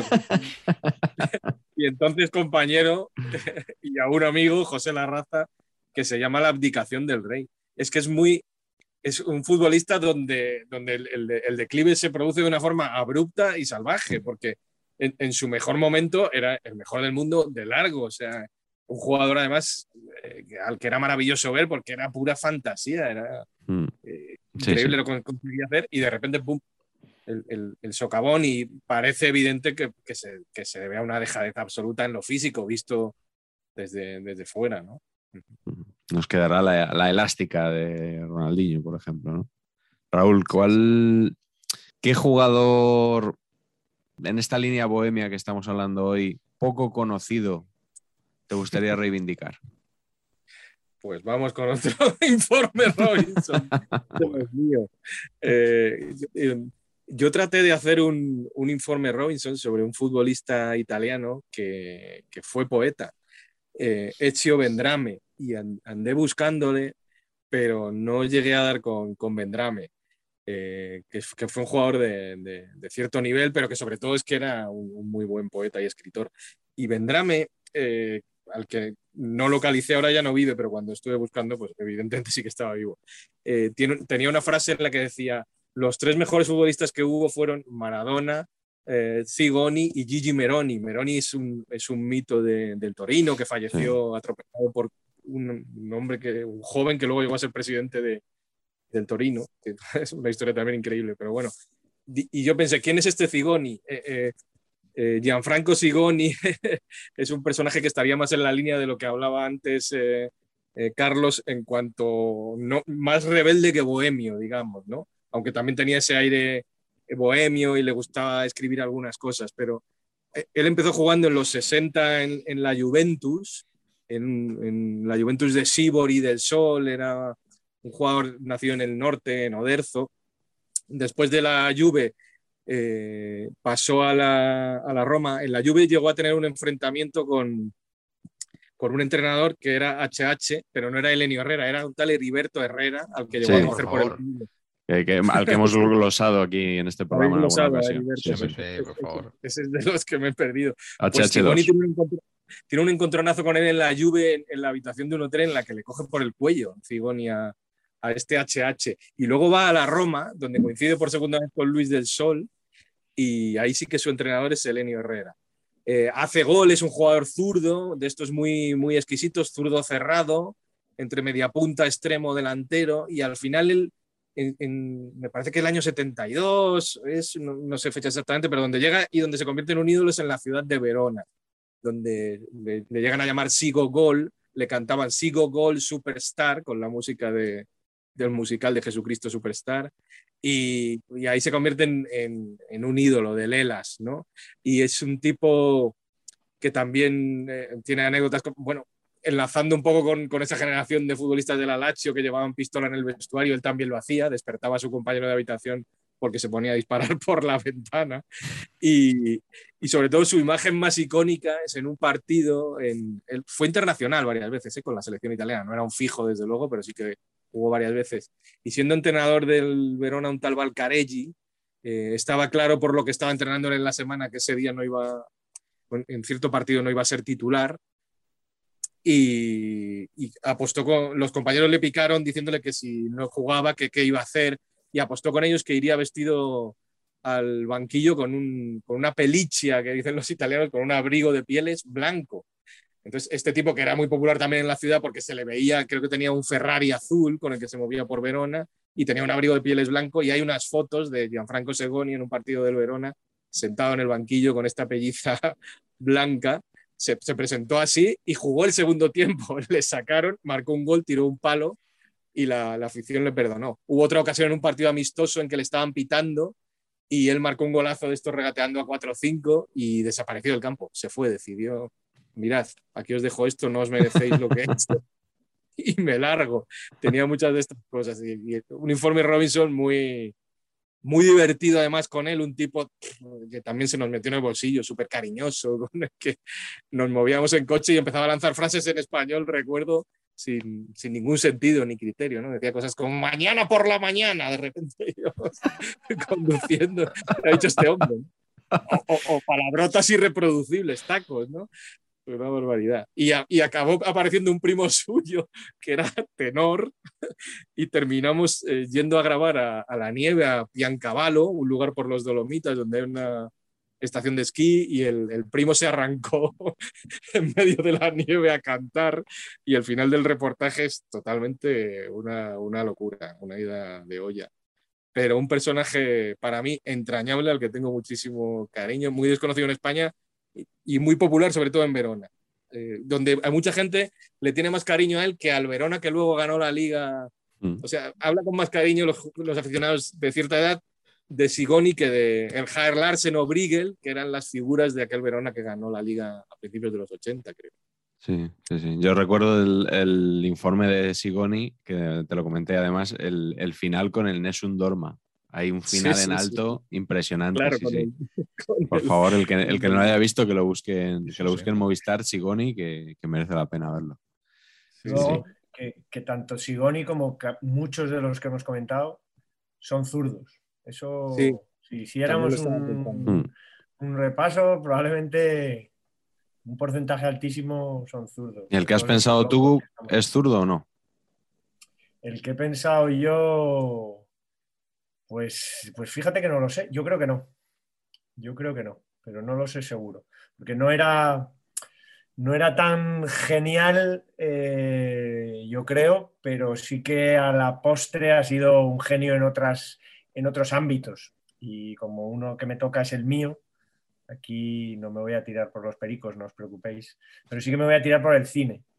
Y yo creo que merece la pena recordar el paso por el fútbol del señor Elías Querejeta que, bueno, él yo creo que le ha dado importancia al gol que le metió al Real Madrid, que no es un gol inventado, es un gol cierto, verídico, de la temporada 55-56, creo. Hizo pues, probablemente uno de los sueños, bueno, de cualquier, de cualquier futbolista, te diría, de los antimadridistas y también de los madridistas, porque como he comentado una vez, si eres madridista, ganarle al Madrid es lo más grande debería ser, ¿no? Eh, y Elías Querejeta tuvo la suerte de hacer un gol en un partido que terminó 1-0 en Atocha. Y eso, solo por eso, él ya dice que, merecía la pena, pero se ha quitado normalmente importancia y tiene una carrerita, tenía una carrerita como futbolista interesante, de debutar con 18 años en la Real, eh, salir cedido a Leibar un par de años, en aquella época también se hacía a segunda división para que cogiera cuerpo, volver a la Real, jugar sus tres o cuatro temporadas con temporadas de jugar casi todos los partidos y otras donde menos, y a partir de ahí, con 24 años, que eso es lo increíble, pues decidir que él, que probablemente pues era de buena familia, que tenía estudios y que tenía inquietudes, cosa que era rara, estamos hablando de los años 50 en España, pues decidió venirse a Madrid a estudiar, a estudiar cine eh, y, dejar el fútbol. A mí me parece algo, me parece algo increíble, ¿no? algo, que, está en manos de muy poca gente decidir eso, ¿no? Poder tener esa suerte de jugar encima en el equipo de tu vida y, de repente decir, no, esto, bueno, pues como que tampoco es para tanto, ¿no? Y, y lo que yo quiero es hacer cine, hacer películas. Él luego ha dicho que, que, algunas de sus películas, de las primeras que tuvieron problemas con la censura, incluso eh, contaron con, dinero de sus compañeros de la Real Sociedad de antes, que, él necesitaba la pasta y que se la prestaron. Así que, no sé, me parece una historia bonita, poco conocida probablemente. Ya Elías, bueno, ya no está. A mí además tuvo el detallazo de, hacerme un prólogo para el libro de fútbol y cine, porque me parecía pues, alguien que podía hablar maravillosamente de ambos mundos y me parece un bohemio, un bohemio maravilloso. Él y Stan Collymore, probablemente, ¿no? El que tengo aquí. Quizás sean los que mejor han aunado fútbol y cine. Y muy parecidos físicamente. También, también, sí, sí, intercambiables. Y eh, Patch, tú no has contado la camiseta que tienes hoy, no has contado eh, ¿Quién es ese Neil? Que pone ahí Neil, ¿no? Pues ese Neil es Neil Pacheco, eh, Pacheco Junior, conocido en este programa como Pacheco Junior. Y esta camiseta es eh, el final de, la charla del otro día en, Thinking Letras y Fútbol, que nos dio la sorpresa a Galder de regalarnos una camiseta del Athletic personalizada con el nombre de nuestros hijos a Santi García, el director creativo de Shackleton y a mí, que fuimos los que dimos la charla. Es un camisetón, una maravilla, vamos, súper emocionado.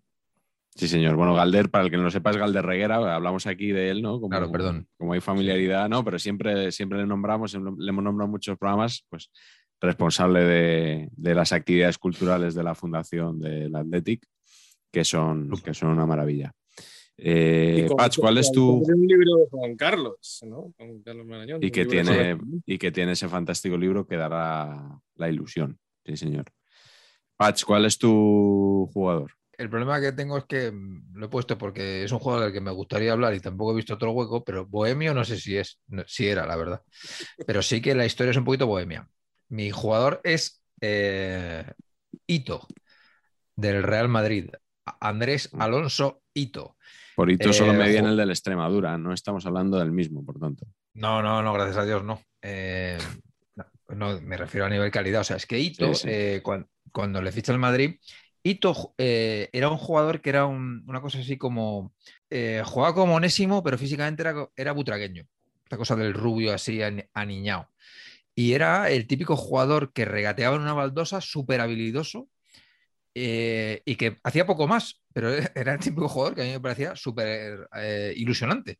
Y claro, cuando lo fichó el Madrid, que yo debía tener 11 12 años, pues me parecía que era el próximo Juanito. Me parecía que era ese jugador, el que va a ser a Juanito y que va a ser 80.000 veces internacional.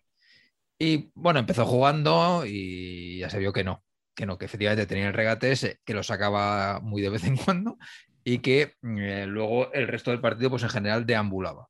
Entonces, eh, pues nada, eh, fue cayendo, cayendo. al, año siguiente jugó muy poco. En el tercer año en el Madrid jugó tres partidos y se fue al Valladolid, luego al Betis y se retiró súper joven, se retiró con 28, 29 años en, segunda B, un jugador que me parecía que tenía una calidad tremenda.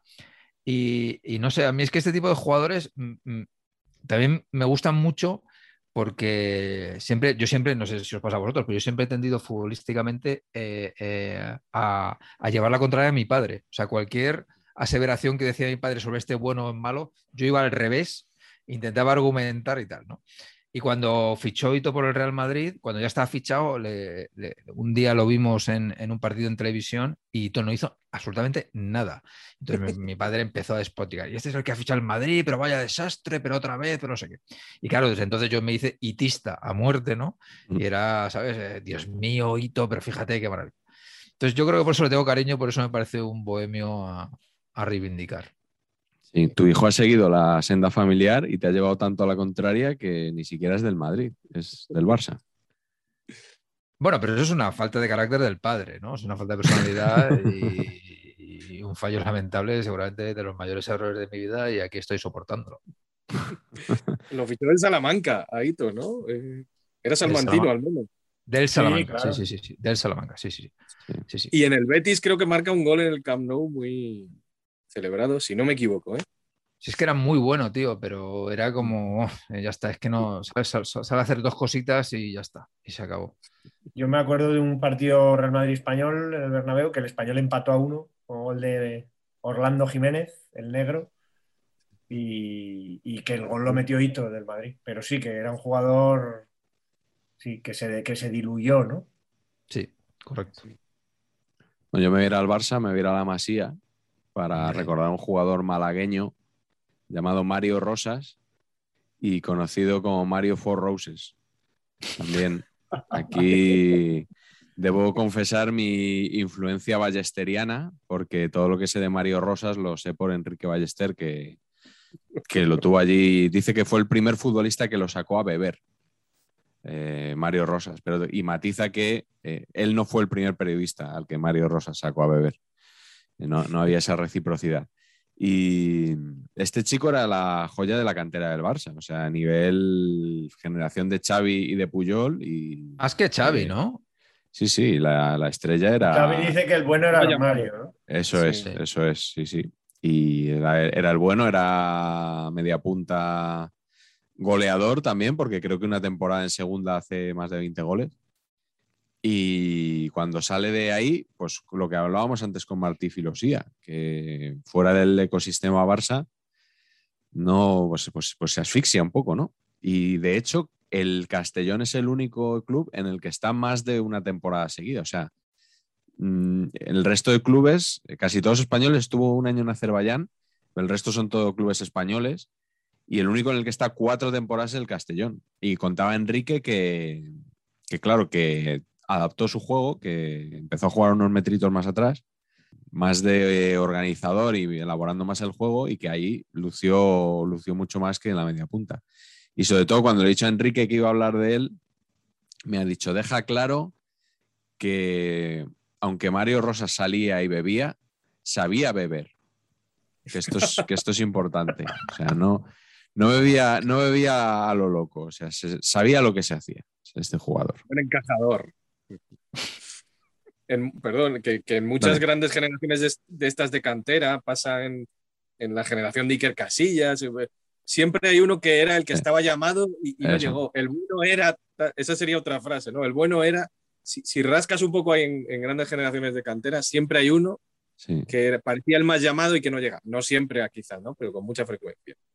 sí, sí, sí, es verdad. Ese tiene otro programa, ¿no? El bueno era, se podría Sí. titular. Sí, cierto. Bueno, eh, en la línea un poco de, de estos jugadores tipo el Trinche Karlovic, de los que no se sabe mucho, que, que hay ciertas sospechas de que puedan ser más leyenda que, que realidad o simplemente que sean poco conocidos, eh, ¿con cuál os quedaríais? Raúl, yo imagino que, que tú obviamente te quedas con el Trinche, no sé si quieres añadir algo más a lo que has contado al principio.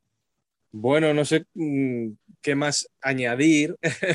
el, el, el trinche, una de las ventajas, eh, al final fue una ventaja, creo, lo que nosotros entendíamos en un principio como un inconveniente, es que no había imágenes de él. Recuerdo a, a- Michael Robinson diciéndomelo, lo mejor del trinche, Raúl, es que no hay ni una imagen suya, ¿no? Entonces, construimos el, el- el documental a base de narraciones de señores argentinos también, ¿no? También recuerdo otra frase de mi, de mi compañero Fermoso que decía esto si lo hubiéramos hecho en, yo qué sé, en Soria o en Bajo, en un lugar así, no lo hubiéramos podido levantar, ¿no? Pero los argentinos era evidente.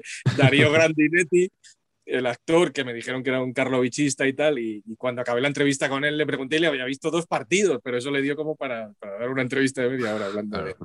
Luego salieron unas imágenes del, del trinche. Claro, ha oído que luego justo había un trabajador de una productora, no exactamente de Rosario, sino de una pequeña ciudad cerca de, Rosario, que rescató unas imágenes cuando, cuando el Trinche falleció en plena pandemia, muy, muy cerca en el tiempo además de Michael Robinson, y, rescató unas imágenes en las que se ve al Trinche con 42 años, jugando en una categoría bajísima.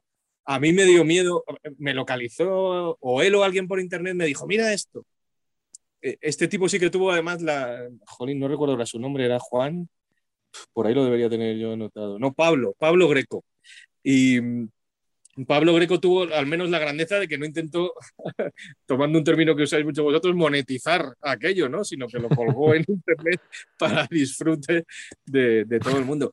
Y, sí que es verdad que, rascando en esos minutos se nota que, hay una calidad, o sea, la, la visión de juego, la forma de la planta que levanta la cabeza, varios controles de balón, pases, regates, sin ser un compendio de todo lo que era el trinche, algo, algo se ve, algo se, se huele. Y bueno, y, como antes decía Patch, eh, pues eh, para mí el haber hecho el, reportaje o el, el, informe de revisión del trinche ha sido una suerte. O sea, es algo que, parece que soy, muchas veces me, da la sensación de que me repito, que parezca que yo soy el tipo que hizo el informe Robinson del Trinche, pero por otro lado creo que es una suerte, ¿no? Y me han entrevistado en, bastantes lugares preguntándome por el personaje, por el informe Robinson del Trinche, etcétera. Le tengo muchísimo cariño y justo cuando había retomado yo de nuevo mi relación con él, pasó lo que pasó y, desapareció. Nosotros le intentamos, también lo hemos contado muchas veces, traer a Madrid para el décimo aniversario de, del programa, pero no quiso venir. Incluso la idea era llevarle al Camp Nou y que conociera a Messi y a su padre, porque el padre de Messi había visto jugar a Karlovic en, en Rosario y a Michael le había confirmado que era, que era buenísimo, pero no, no se pudo dar. Yo le tengo muchísimo cariño al, al personaje y al, y al, informe. Y creo que tiene su base. o sea, que, que, la leyenda se sustenta, ¿no? Creo, al final. O sea, claro, que gente como Peckerman o Menotti hable así de él, no creo que sea que, que, le hagan a la ligera, ¿no? Sino que fue un futbolista que les, que les caló realmente. Mm. Pach, ¿cuál es el próximo documental que debería hacer Raúl? ¿Con qué personaje? Yo creo que tiene mucha, mucha, tenía mucha razón Robinson cuando le dijo a Raúl esto de que lo bueno de, del trinche es que no vea imágenes. Yo soy un ferviente, eh, muy convencido de esto, porque, porque es que lo que haces es que te lo imaginas. Te imaginas el mito por lo que te cuentan, se va exagerando y cada vez es mejor y te va sonando a toda gloria bendita todo lo que te dicen y como no lo has visto jugar, pues te lo crees y te entra. Y mi, y mi, mi ejemplo aquí es un caso que es maravilloso porque la biografía se llama, que le hicieron, se llama The, The Greatest Footballer You Never Saw que es que para mí es que es el que eh, eso categoriza toda esta categoría, es, ¿no? es el titular perfecto que define esto. Y el jugador es, la biografía de Robin Friday, que era un jugador que jugó unos partidos en segunda división inglesa. Eh, eh, eh, creo que era. en el Reading. En el, Reading en tercera y luego en el Cardiff, y que, pero que este era un poquito después de Best, pero que era ese tipo de, cosa, ¿no? De que todo el mundo que juega con él decía, este hombre si se hubiera cuidado, si no hubiera fumado, si no hubiera bebido, si no hubiera salido hasta las tantas, si no se hubiera drogado, hubiera sido internacional 85 mil veces. ¿Lo sabremos? Pues eh, ciertamente no, porque hay, hay en YouTube dos o tres vídeos y francamente lo que hace es empujar un par de balones, con mucha clase, pero como empujar un par de balones, ¿no? Pero claro, como te, eh, eh, el libro lo recomiendo fervientemente, es un libro maravilloso y te dan ganas de, haber vivido esa vida, de, haberla, de, haberle, podido acompañar a Robin y te da mucha pena todo pero yo creo que esa es la gracia que tienen estos mitos. Ese libro, Patch nos lo regaló a mí y a, Carlos Ranedo, em, eh, eh, porque esas comidas a las que ha hecho referencia, que eran el antecedente de, esto, cuando eran los lunes, eran los lunes de Karlovich, pero cuando por alguna razón no eran los lunes, eran on Wednesday, Robin Friday O sea que así copábamos todos los días de la semana. Y, y, el libro es absolutamente maravilloso. Nos abrió un mundo a iPads, yo tengo que reconocerlo. O sea, me abrió un mundo a la literatura anglosajona de fútbol. Justo a partir de ahí empezó a gestarse este boom que ahora vivimos. O sea, justo a partir de que nosotros empezamos a decir, oye, tendríamos que montar una editorial, ¿verdad? Justo a partir de ahí, alguien en algún oscuro lugar de España estaba pensando exactamente lo mismo y nos quitaron, como, como, Raúl la demuestra, que nos quita a todo el mundo las buenas ideas.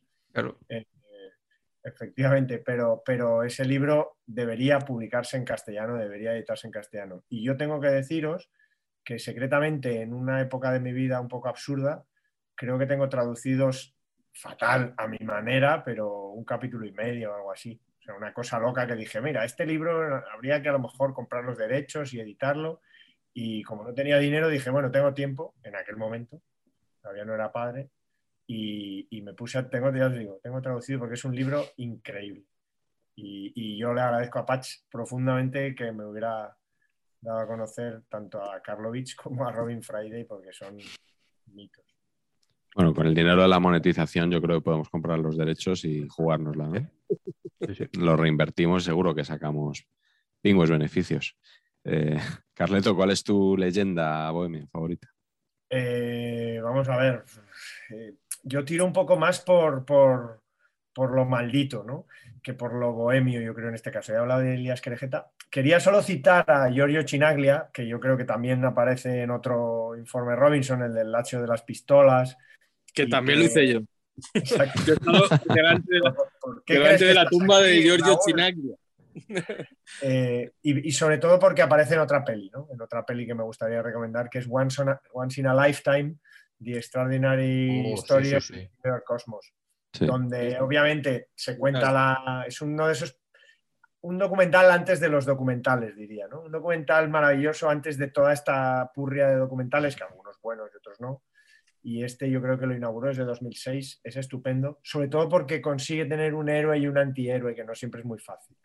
El héroe, obviamente, de toda aquella historia se llama Pelé, y el antihéroe, que es una especie de Tony Soprano, es Giorgio Chinaglia, que después ha tenido una historia y que parece un gángster, o sea, lo parece realmente y probablemente lo eran.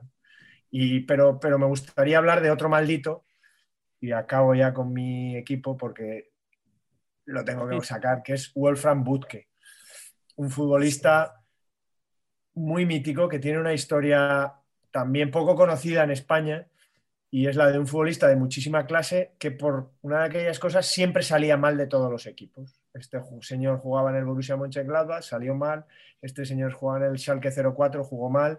Este señor fue convocado para la Eurocopa del 88 eh, con Alemania, le dieron el número 13, no jugó ni un minuto.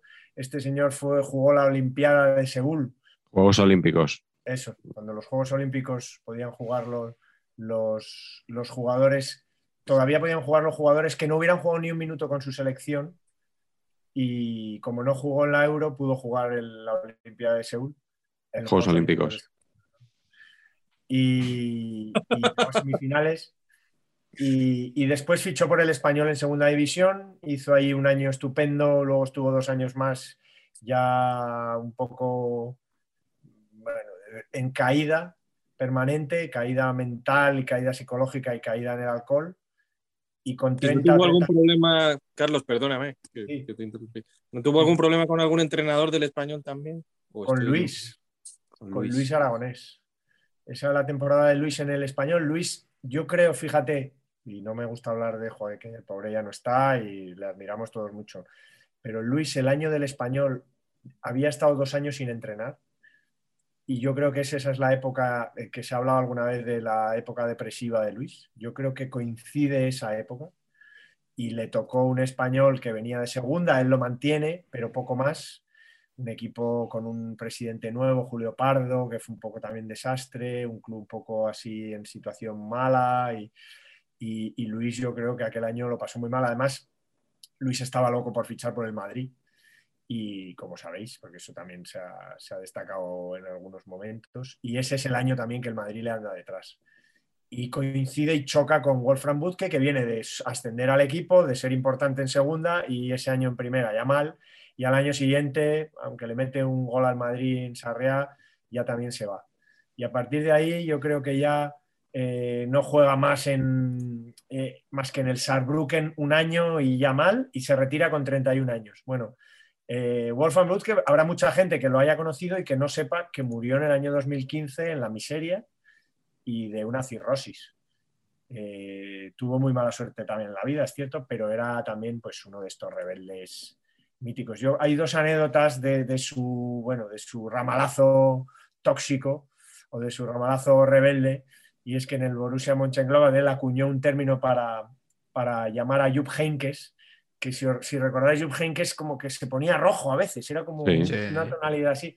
Bueno, pues él le llamaba Osram a Jupp Heynckes, porque se enfadaba mucho con él Está y se ponía como rojo, rojo, rojo, y le llamaba, vamos, el bombillas, ¿para qué, para, para qué nos vamos a engañar?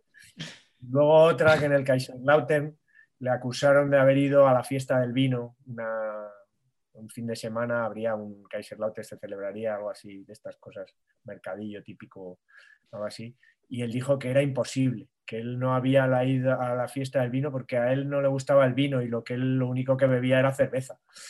O sea, no negó en absoluto que no bebiera, pero sí cambió el vino por la cerveza. Bueno, un mito, Wolfram Butke, pedazo de pelotero, pero que, que, vamos, que tenía un lado, un lado oscuro depresivo. Sí, nos lo recordaron además en el anterior programa, Futbolistas con Bigote. Nos recordaron a muchos jugadores que no habían salido y que por tanto tendremos que, en el próximo Movember tendremos que hacer una segunda parte de, de ese programa de jugadores con bigote. Yo me voy a quedar con Matt Letizier, ese jugador que nunca salió del Southampton para jugar profesionalmente al fútbol, aunque acabó luego en un equipo por ahí, creo que de aficionados. Recibió el premio One Club Man, por cierto, del Athletic, que estábamos diciendo, con lo cual Letizier también ha estado en, en, en San Mamés con la fundación. Y yo creo que este es el. Siempre se habla de la fidelidad de Letizier al, Southampton. Bueno, este sí que es un jugador de YouTube. Hablabas antes, Patch, de Tarap. O sea, Letizier es, es una locura. Algunos goles son increíbles. Yo soy de los que han ido poniendo vídeos de, de YouTube a gente que no sabía quién era Letizier para que alucinaran viendo eso. Sí, señor, muy Eh, bien ahí. Pero bueno, dicho esto, ¿por qué no fichó por un club mayor? Pues probablemente porque no tuvo esas grandes ofertas. No, tanto por fidelidad al Southampton, sino porque bueno, era un jugador que tenía fama de ser bastante vago. Yo no le vi jugar tanto. En la liga inglesa entonces, pues al Southampton igual lo daban dos veces al año, ¿no? Y a lo mejor no eran los partidos en los que se salía Letizier. Pero bueno, ahí ha quedado como jugador que quién sabe hasta dónde podía haber llegado con se- semejante calidad técnica fue ocho veces internacional solo con Inglaterra. También parece el típico que a lo mejor necesitaba un equipo a su medida ¿no? para, para lucir. Y, y creo que esto le, le perjudicó también un poco. Lo que comentas de no verle mucho, para mí Letizier es el, el jugador de los lunes, igual que antes he dicho, Claro. en una época de mi vida, los domingos intentaba ver a Mágico, el, en otra época de mi vida ya más mayor, eh, los lunes veía el día después por ver muchas veces a, a Letizier. Y recuerdo que tenía un amigo al que le fascinaba y u- en este momento de tu vida en, en el que piensas poner un pub en, en, en Manzanares o en algún lugar de Madrid en el que pinchar la música que te guste, prefer- preferentemente con aquel amigo era anglosajona, teníamos un proyecto de haber puesto un pub que se iba a llamar Letizier. Hombre, Bueno, Buenísimo, bueno, Nunca ocurrió, pero el, el naming estaba, buenísimo. estaba excelente. A mí me encanta que, que, que, que habría, que había nacido en la isla de Guernsey. Sí, Es un dato que me fascina, es un lugar de esos como muy evocador, ¿no? Que está ahí en- más cerca de Francia que de Inglaterra. y Sí. yo creo que es difícil salir futbolista, o sea, si es difícil salir futbolista de primera división, más difícil es salir en, en un lugar como ese, que está, o sea, que, que- que es que, ¿sabes? No, salir o sales de allí y no vuelves, no, no sé, es una cosa muy rara. Yo creo que por eso también eso marcó su carácter, ¿no? Que al final Southampton debe ser de los sitios de, de la costa de Inglaterra que está más cerca de, de su pueblo, para entendernos, ¿no? Sí, y ahora creo que ha estado un poco, un poco tonto, vamos a decir, con el tema de las vacunas y del COVID, como que no estaba muy a Un favor. poquito bosé, quizás. Un poquito bosé, un poquito amante bandido, pero, pero bueno, ¿no? creo que Gary Lineker le dio una réplica bastante contundente en redes sociales. Como nos hemos alargado bastante hoy en las ponencias de este nuestro programa, nos vamos a saltar la última pregunta Óptimo. y nos vamos directamente a lo que todo el mundo está esperando, sobre todo los que han llegado hasta aquí, que es la glorieta Paqui.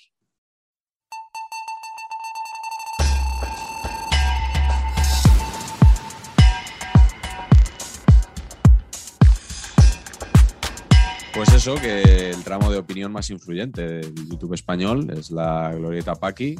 Hoy Patch nos ha preparado varios nombres de jugadores eh, y tenemos que decir si estos jugadores cumplieron con lo que prometían al inicio de su carrera o no. ¿Vale? Entonces, pulgar para arriba o pulgar para abajo. La gente que nos escucha en podcast, eh, claro, en este momento alucinarán un poco, ¿no? Porque no. Pero yo siempre digo que esto es para verlo en YouTube y que si lo subimos en podcast es un acto de generosidad porque el podcast de momento no lo estamos No monetizando. monetiza. Claro, entonces eh, bastante es que, que les hacemos el favor. Vamos a empezar con un jugador por el que hay auténtica devoción en Campacheco, como ya nos dijo en alguna ocasión, que es Boyan Kirkic. A ver, esos pulgares. Carleto, Pues sí, para abajo. pleno para abajo. Patch, hay auténtica devoción, pero, pero hasta cierto punto. Claro, pero es que iba a ser el mejor delantero centro del mundo. El de Liñola. Claro, pero no. Iba- había un momento que era una pelea con Serbia para ver quién se lo quedaba, que no sé qué. Y era que metía 85.000 goles por metro cuadrado. Bueno, ¿ha sido eso Boyan? No. ¿Ha sido un buen jugador? Yo creo que sí, ha sido un buen jugador, pero yo esperaba muchísimo más. En equipos que no son el Barça también. Un buen jugador en equipos que no son el Barça. ¿Peor o mejor que Christensen? Mejor. Tomás. Cuidado, ¿eh? Tomás Christiansen. Bueno, en Sí. Alemania hizo carrera Christiansen, ¿no? Yo te diría que peor. Peor, sí, tío. Hostia, yo, yo creo que mejor. Pero debate interesantísimo, ¿eh? Hombre. De hecho, pasamos ya al siguiente jugador, que no es otro que Mario Balotelli.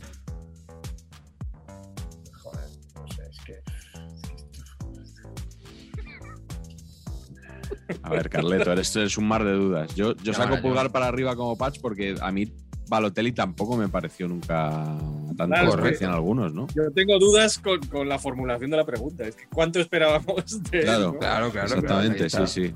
No esperábamos gran cosa ninguno, ¿no? Yo no. Me parecía que era todo hype. Muy pocos eran los que realmente esperaban algo. Yo tengo que reconoceros que, más allá de la poesía, del cine, la literatura, los informes Robinson, los libros, no me gusta este tipo de futbolista. Soy muy radical con esto. Los futbolistas que no aprovechan el don que tienen me suelen caer mal en general. Lo digo aquí el en el último minuto del último, del último momento para librarme. Ah, Pero giro. más allá de que me aporten historias que contar y anécdotas, si, si están en mi equipo, soy particularmente virulento. Así que todos estos, no, no sé muy bien, me descolocan, me descuadran. De verdad, os lo digo sinceramente. No, o sea, te he visto muy descuadrado porque- en los dos pulgares que has sacado, has tardado una Sí, no, eternidad. es- es- os lo digo de verdad, porque, porque siento, no sé, siento, no sé, muy injusto. Quizá porque yo he sido un futbolista que, que me habría gustado llegar a más alto y veo que gente con el don lo ha, lo ha desperdiciado o no ha sabido qué hacerlo, que es muy injusto por mi parte también simplificar así, pero me, me, me descuadran, me descolocan. Sí, señor, tío. Muy de acuerdo contigo, porque precisamente esto mismo se le ha criticado a Isabel Rábago en Secret Story, que pidió salir del concurso y tal, cuando había mucho mucha gente que había sido eliminada y que quería seguir dentro de la casa. Entonces, un poquito esto, teniéndolo todo, el no poder. Pero de qué Y estamos de todas maneras? Carleto, en cualquier caso, tío, si por lo que sea, si por lo que sea, necesitas hacer una objeción de conciencia a la glorieta Paqui, tú tranquilo, eh, nos dices, mira, esto no puedo, no voto, y aquí de tan, tan friends sin ningún problema. sí, nada más que es la sección estrella del programa, o sea que si hay que quitarla, se quita, ¿eh? no pasa nada. Que si tú quieres perder awareness, pues nada, no pasa nada. Todos para abajo. ¿Quién es esta mujer eh, rábago que has dicho? ¿Tiene que ver algo con el roto? Pues no te sé decir, no, no sé Andrés. si- Andrés Rábago. no te sabré decir la, el, el árbol genealógico, no lo trabajo, de Isabel Rábago. Bien, bien. Bueno, pues pasamos al siguiente jugador del que hemos hablado ya alguna vez en Saber y Empatar, concretamente en el programa de los debuts, y es el gran Robinho. Pleno de pulgares para abajo. Patch, ¿por qué te ríes? Venga, pues esta estaba más clara que. Sí. ¿No? Después del partido de Cádiz, otra Claro, vez vuelve a salir Cádiz. Expectativas aquí. Claro, Mm. expectativas altísimas. Y luego, pues. Y el concepto, me voy al City para ser balón de oro. Eso, claro, eso no ayuda. Ayuda, no. Me, me sorprende el siguiente nombre que has apuntado en la lista, que es Memphis Depay. Raúl. Raúl, el único que, que da la cara por Memphis, o, o quizá porque no esperabas nada de él. Claro, es que, a ver, es que no lo sé. O sea, en un momento de su carrera, yo ya sí que no esperaba nada de él. No esperaba Mm. hace unos años ver a Memphis Depay en el Barça. Entonces, creo que al menos ha, pegado un, un golpe de timón, ¿no? Para Sí. bien. Mm. Y, y en el Barça está rindiendo. Quizás no es el delantero que desearía tener el, el seguidor del Barcelona, pero me parece que está a un, a un muy buen nivel y con la selección holandesa hartándose a meter goles. Entonces, el Memphis de es verdad que hay un Memphis de Pai que parece que va a ser la releche, luego hay una etapa de descenso, pero ahora está. Vamos a darle un voto de confianza y además le queda carrera por delante. Bueno, en esta misma glorieta apostamos bastante por Memphis en el Barça a principio de temporada. Pero yo debo decir que me estoy arrepintiendo un poco porque le veo como que, como que tiene miedo a tratar de meter gol. Que siempre tiene una excusa como para. No, que es que me viene mal tirar con esta pierna, me la voy a cambiar a la otra. O no voy a chutar todavía, voy a, voy a hacer un recortito. Eh, casi que voy a ponérsela a este para que remate él. Pues le veo como que le falta determinación muchas veces. Yo desde el penalti del Camp Nou, el no penalti del Camp Nou, no quiero decir nada. No quieres ni nombrarlo. Mensaje, mensaje de Carleto el otro día al grupo de WhatsApp de este programa. Vaya que mazo llevo. Con el penalti. Pero bueno, fuiste bastante elegante en, en Carrusel y seguro que en Cuba no hay nadie que se entere. Oye, mira, ¿viste lo que dijo Carlos Marañón? Por cierto, Carlos, antes cuando hemos hablado de Mágico González, estaba a punto de preguntarte por Mágico Díaz. Que no sé Claro, si claro.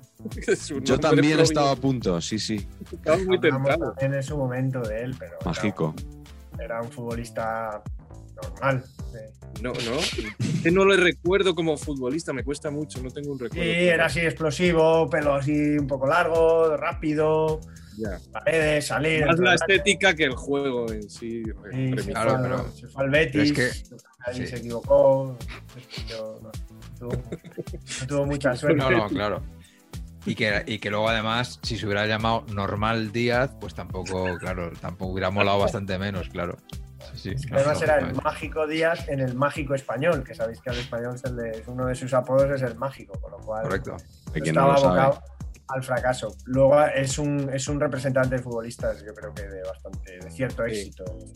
Vamos con otro que llegó a primera división y cómo llegó, además, aunque luego no dio lo que se esperaba. Estoy hablando de Portillo, Portigol. Mira, aquí, fíjate. Patch, pulgar para arriba. A ver, Carlos, para arriba también. ¿Vosotros creéis que cuando se presenta en el Real Madrid como el mayor goleador de la historia de la cantera y le mete ese gol al Panathinaikos desde el centro del campo prácticamente, ese pepinazo, ¿vosotros creéis que esas expectativas se cumplieron? Muy por encima. O sea, yo, según entró el balón por las redes, dije, siguiente temporada está en segunda B. Eso es lo que dije, exactamente. Según entraba. O sea que para mí ha hecho un carrerón. Un carrerón. Espérate, mi hermano lo eligió como jugador malo malísimo de los Sí, de Osasuna en el libro. Sí, sí, en saber empatar, correcto. Euge- Eugenio Bus Tingorri Eugenio, Eugenio Bus comenta Tingorri. mucho en nuestro canal y que es el hermano de Pacheco, como ya dijimos en otro programa, lo eligió como el peor jugador de la historia de Osasuna. Eso es. Correcto. Con esto del pulgar lo estoy pasando muy mal. O sea, no- Nada. pero bueno, perdón. Siguiente en la lista, Coque Resurrección. A mí, bueno, todos para arriba menos Patch. A mí me parece que, vamos, Coque ha sido dos veces campeón de liga, internacional. mm, No sé, yo la primera vez que le vi no pensaba que fuera a llegar mucho más lejos que esto. Y añádele a Gaby en, la- en el- en el- en lo mismo, o sea, métele en el mismo Gaby con B o Gaby con V. con B. De Gaby con V ya veremos. Patch, ¿tú, ¿tú por qué has votado eso? Porque llevaba 14 partidos en primera división y era, Dios mío, el sucesor de Xavi. Madre mía, qué Nah. pelotero. Nah. Este va a valer 800 millones de euros. Not. Yo eso no lo he oído, ¿eh? Debo decir que yo, yo no lo he oído. No era, no era Xavi, no era que se lo iba a llevar el Barça por no sé cuánta mil pasta. Hombre, sí. Bueno, siguiente jugador. Jika Hagi. Para mí, absolutamente no. ¿Verdad, Raúl? O sea, el jugador con esa técnica y que venía avalado de esa manera y con condición de estrella, ¿no? Es que tenía muchísimas condiciones. y- Sí, sí. Hay, hay, hay algunos momentos con la selección rumana. ¿no? ¿Qué mundial es en el que El 94, sí, sí, cuando lo 94. ficha el Barça. Exagerado. Es un poco la segunda oportunidad, de, ¿no? Un poco a lo de Pai, cuando ya nadie Claro, contaba un con que Depay. pudiera volver a jugar a ese nivel. Sí, sí, brutal. La calidad. Y el último jugador, que es un residuo de esta glorieta, es Pedri. Yo no sé cómo de Pedri se puede decir si va a llegar o si. Claro, hombre. Habrá que esperar no. un poco, ¿no? Pero bueno. Porque es pero jovencísimo. Que no, que no, que no, que no. Están ustedes tan equivocados. ¿Por qué? Están equivocados. eh, Porque todo va rapidísimo. O sea, Pedri ya está. El hype de Pedri ya ha pasado. Absolutamente. Ahora, Gaby es mejor que Pedri. Nico es mejor que Gaby, que es mejor que Pedri. Todo esto ha pasado en, en- en 15 minutos aproximadamente. Sí. Entonces, Pedri ya no está respondiendo a las expectativas que tenían de él el año pasado. O sea, ya está. Abajo. Foy.